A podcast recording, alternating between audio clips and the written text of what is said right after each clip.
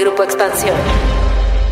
La Secretaría de Hacienda y el Banco de México, que próximamente estarán liderados por Rogelio Ramírez de la O y Arturo Herrera, respectivamente, son las dos instituciones económicas más importantes del país, pues gracias a ellas es posible fijar las políticas fiscal y monetarias que garanticen el crecimiento y la estabilidad. Hoy, en Cuéntame de Economía, hablaremos de qué hacen estas dos importantes dependencias. Cuéntame de economía. La actualidad de la vida económica de México y el mundo sin tanto rollo. Cuéntame de economía.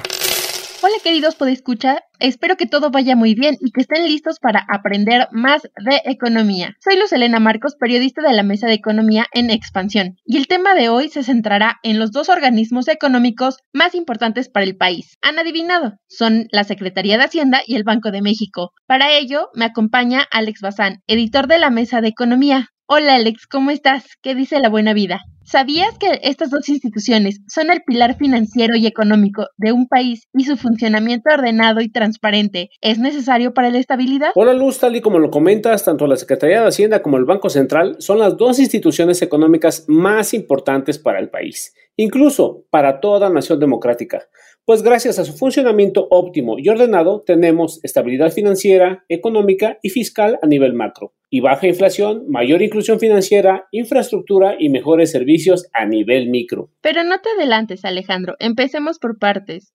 El Banco de México o Banco Central o Banco de Bancos tiene la función de procurar la estabilidad del poder adquisitivo de la moneda y promover el sano desarrollo del sistema financiero. A diferencia de un banco comercial, Banjico tiene una función pública y su relevancia está en su contribución al logro del objetivo prioritario que acabamos de mencionar. El banco fue fundado el 25 de agosto de 1925 y en abril del 94 se le otorgó la autonomía. Desde entonces ha tenido cuatro gobernadores. Miguel Mancera Guayo, Guillermo Ortiz Martínez, Agustín Carstens y Alejandro Díaz de León. Hasta la fecha han pasado 16 subgobernadores como miembros de la Junta de Gobierno y fue hasta 2018 cuando llegó la primera mujer en este cargo, Irene Espinosa. En 2020 se nombró a la segunda mujer subgobernadora de Banjico, que es Galia Borja, y quien asumió desde este 2021.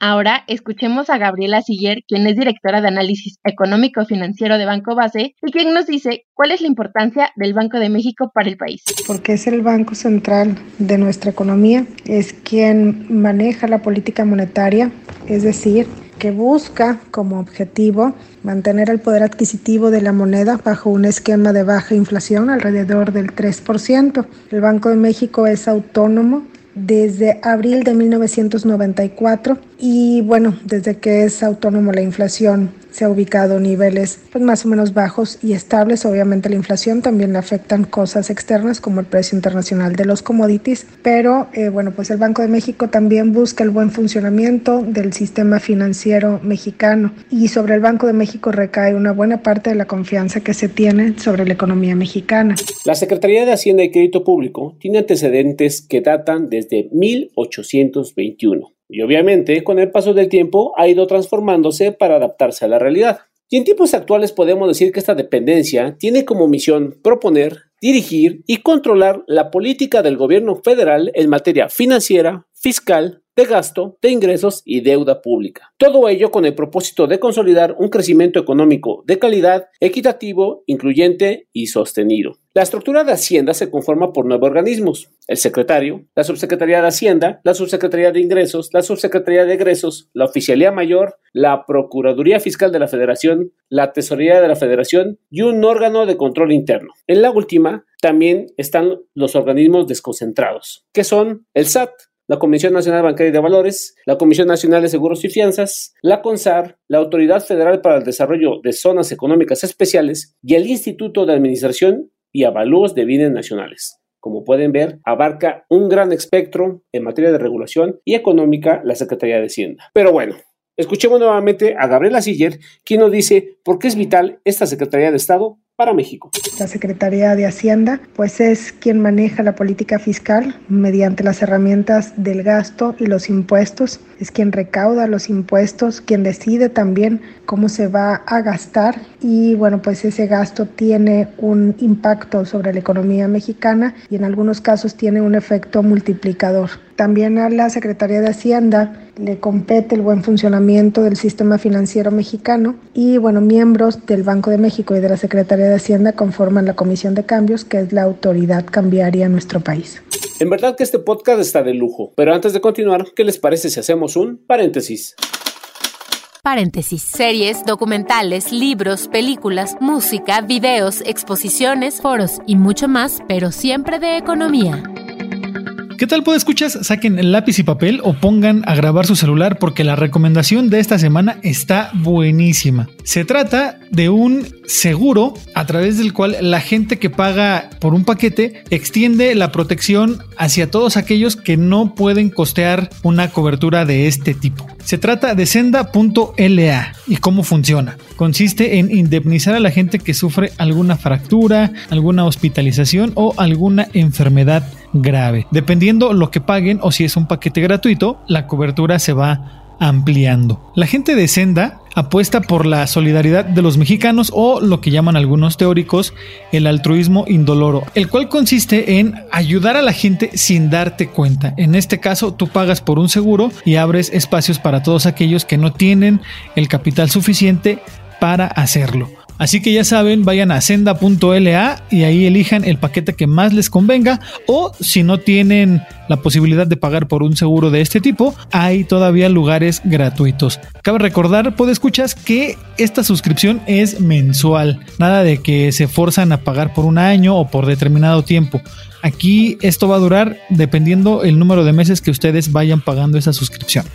Banco de México es el encargado de regular la emisión y circulación de la moneda, los cambios, la intermediación y los servicios financieros, así como los sistemas de pagos. El Banco Central opera con las instituciones de crédito como banco de reserva, presta servicios de tesorería al gobierno y actúa como agente financiero. Aunque Casa de Moneda es quien fabrica los billetes y monedas, Banco de México es el responsable del diseño y la producción. Ellos se aseguran que haya una cantidad suficiente en circulación y que estos sean auténticos, mediante la incorporación de características específicas como el hilo de seguridad y la marca de agua.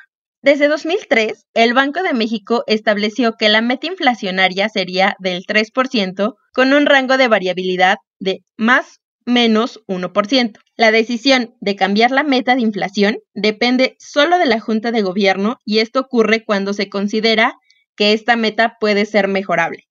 Hasta el momento esto no ha ocurrido y en palabras del gobernador Alejandro Díaz de León, no es el plan en los próximos meses. Por ahí se lanzó el año pasado una iniciativa de reforma que intentaba atribuirle facultades extrañas en relación al precio del dólar y que afortunadamente no pasó en el Congreso. En medio de esta controversia, el presidente López Obrador ya anunció que no propondrá a Alejandro Díaz de León para un nuevo periodo. Esto lo hizo con medio año de anticipación, en su lugar, planea nominar a Arturo Herrera para el cargo, quien es el actual secretario de Hacienda. Para esto, Arturo Herrera deberá contar con la aprobación del Senado.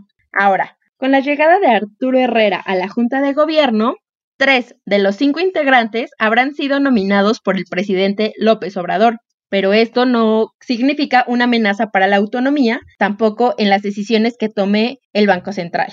Analistas que han sido consultados por nosotros en expansión nos han dicho que al observar al detalle las minutas de Banjico, se muestra o se percibe esta independencia que tiene la institución. Hasta el momento, ellos descartan que vaya a verse comprometida esta autonomía y que Arturo Herrera tendrá que ser mucho más cauto en sus decisiones. Ahora, ustedes dirán, ¿y qué hace el secretario de Hacienda? No están para saberlo, pero entre sus principales funciones es quien debe dirigir y coordinar la elaboración e integración del Plan Nacional de Desarrollo, así como programas sectoriales, regionales y especiales. También coordina la elaboración y dirige la ejecución del Programa Nacional de Financiamiento al Desarrollo. ¿eh? Como ven, o sea, todo lo que es con el dinero, ahí está el secretario de Hacienda. Además, acuerda con el presidente de la República los proyectos de iniciativas de leyes, decretos, reglamentos y acuerdos y demás disposiciones legales en materia de su competencia y refrendarlos cuando le corresponda. Ahora, en materia de transparencia, el secretario de Hacienda en funciones debe de acudir al Congreso de la Unión para informar el estado que guarda la hacienda pública, así como cuando sea requerido por los legisladores. Arturo Herrera es el secretario saliente Sustituyó a Carlos Ursúa en julio de 2019 apenas unos cuantos meses de haber llegado al poder el gobierno de López Obrador. Ahora, Arturo Herrera le tocó el COVID, pero ¿qué hizo? Priorizó el equilibrio en las finanzas públicas. Esto ha sido muy cuestionado por analistas y expertos porque, como ustedes saben, México ha sido de los pocos países que ha dado menos o muy bajos estímulos al sector productivo para enfrentar la pandemia. Y ante el descenso en la recaudación de impuestos, lo que hizo Arturo Herrera y su equipo fue eficientar los métodos del fisco para recaudar más impuestos a aquellos que evaden o eluden eh, el pago de obligaciones. Y también se utilizaron fondos para que las arcas públicas tuvieran recursos que no se vieran tan mermados con la crisis del coronavirus. Ahora, como ustedes lo saben, Herrera dejará en julio la Secretaría de Hacienda y en su cargo llegará un economista egresado por la UNAM con estudios de doctorado en Cambridge y se trata de Rogelio Ramírez de la O, quien no es alguien ajeno al equipo del presidente López Obrador, pues ha colaborado con él por lo menos desde los últimos 15 años. El reto de Ramírez de la O será proponer, negociar y aprobar esa gran reforma fiscal que México necesita y para lo cual se espera que inicien las discusiones de manera formal este año, así que hay que estar atentos. De acuerdo con Rogelio Ramírez de la O, su administración se va a enfocar en cuatro grandes aspectos. Lograr un sano balance fiscal, economías en el uso de recursos públicos, balancear y mejorar las cuentas en el sector energético y ver las oportunidades que hay en la banca de desarrollo. ¿Cómo lo ven? Alex, pues ya estamos entrando en la recta final de este podcast. Pero antes, quiero que hablemos de dinero. Fíjate que según el presupuesto de egresos de este año, el secretario de Hacienda tendrá una percepción ordinaria neta de hasta 140.191 pesos al mes. Un sueldo nada despreciable, según yo. Y bueno, ya que estamos hablando de sueldos, lo que percibiría eh, el titular de Hacienda no está muy lejos de los 129 mil pesos que gana un senador, aunque es inferior a los 143 mil pesos que se lleva el titular de la Comisión Nacional de Derechos Humanos. ¡Wow! Eso sí es un sueldo. Pero si de consentir a sus funcionarios se trata, el Banco de México no está nada mal, pues es un organismo autónomo. Y es importante mencionar que personal de la Comisión Nacional Bancaria de Valores y de la misma Hacienda son los encargados de establecer las remuneraciones de los integrantes de la Junta de Gobierno. Tiene una investigación que hicimos en expansión, encontramos que en 2017, quienes entonces estaban en la Junta de Gobierno percibían 239.527 pesos íntegros al mes. Y había alguien, no sabemos quién, pero que tenía una pensión de 264 mil pesotes. Nada mal, ¿no? Cabe aclarar que los miembros actuales de la Junta de Gobierno no califican para una pensión en el Banco Central, pues su cargo es de 6 a 8 años. Y justo en estos momentos llegamos a su aclamada sección Cuéntame tus dudas. Cuéntame tus dudas. Tú preguntas, nosotros te contestamos. Hola de nuevo, escuchas. Como saben, a partir del 21 de mayo de este año entró en vigor un nuevo sistema de otorgamiento de créditos del Infonavit, el cual, entre otros beneficios, tiene una tasa de interés más baja. La pregunta es, ¿qué tasa de interés voy a pagar dependiendo de mi sueldo? Bueno, pues ahí está. Pónganse truchas, saquen lápiz y papel o pongan a grabar este fragmento del podcast porque está bien interesante. La gente que gana entre 4.086 pesos y 5.448 al mes pagaría una tasa de interés de entre 1.91 y 3.33%. El siguiente escalafón es para los que ganan entre 5.721 pesos y 8.173 mensuales. Para ellos la tasa de interés queda entre 3.55 y 5.51%.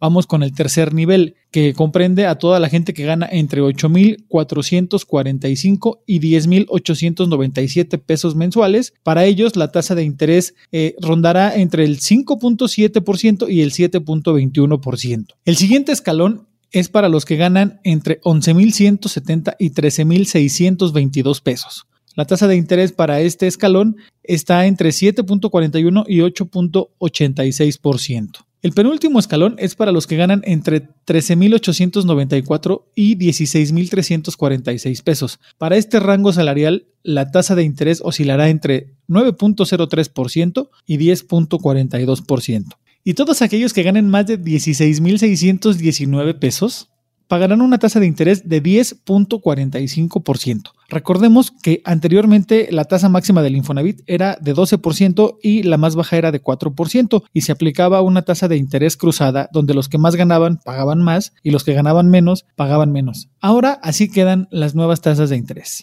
Y bueno, hemos llegado al final de este episodio. No se olviden que a partir de esta semana es posible escuchar Cuéntame de Economía antes que nadie y con contenidos extras solo para usuarios de Apple Podcast. Lo único que tienen que hacer es suscribirse al canal de expansión y podrán escuchar el episodio un día antes y tener acceso a 3 minutos para tus finanzas, un contenido extra quincenal exclusivo de Apple Podcast y hecho por Juan Luis Ordaz, quien es director de educación financiera de Citibanamex y quien te dará la información detallada de todo lo que puedes hacer para tener las mejores prácticas financieras. Cuéntame de Economía, un podcast de Grupo Expansión. Bienvenidos a la Revolución de la Riqueza, el podcast en donde aprenderás que crear riqueza no es magia negra, crear riqueza es una ciencia. En este programa comprenderás que la verdadera riqueza es holística y te daremos herramientas para conquistarla. Síguenos en redes sociales en arroba Javier Morodo en Instagram, Facebook, Twitter, LinkedIn y en todas las redes sociales. Suscríbete también a mi newsletter en mi página javiermorodo.com, en donde todas las semanas vas a recibir información sobre mercados financieros, negocios, tecnología, well-being, conciencia y también tips para ganar el juego del dinero.